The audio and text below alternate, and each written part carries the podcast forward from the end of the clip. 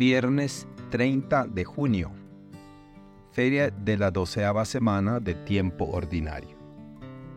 Evangelio según San Mateo, capítulo 8, versículos del 1 al 4.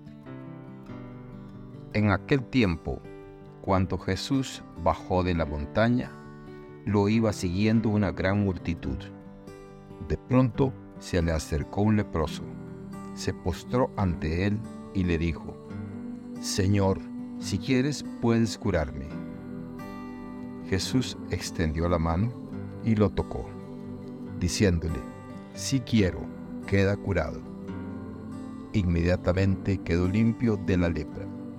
Jesús le dijo, No le vayas a contar esto a nadie, pero ve ahora a presentarte al sacerdote y lleva la ofrenda prescrita por Moisés para probar tu corazón. Palabra del Señor. Gloria a ti, Señor Jesús. Reflexión. El libro del Génesis nos presenta el relato de Abraham, un hombre que ejemplificó una fe y obediencia notables.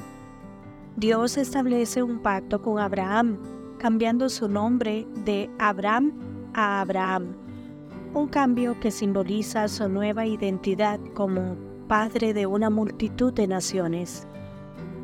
Este pacto también incluye la promesa de un hijo, Isaac, a pesar de la avanzada edad de Abraham y Sara. La circuncisión se introduce como una señal física de este pacto, un recordatorio constante de la promesa de Dios y la fe requerida para creer en ella.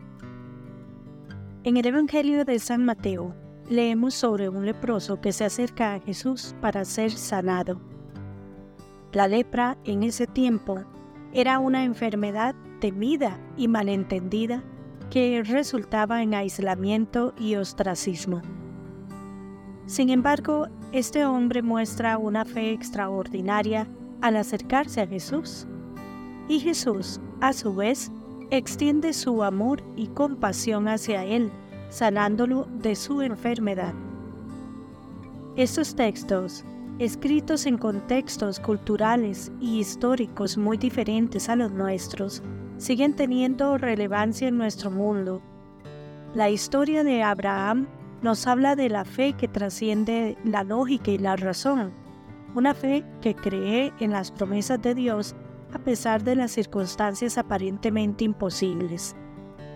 Nos recuerda que los caminos de Dios a menudo desafían nuestra comprensión humana.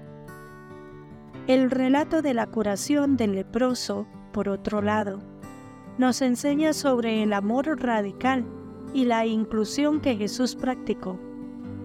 Nos reta a acercarnos a aquellos que son marginados o excluidos y a tratarlos con compasión y dignidad. En un mundo donde aún existen formas de marginación y exclusión, este mensaje es especialmente importante.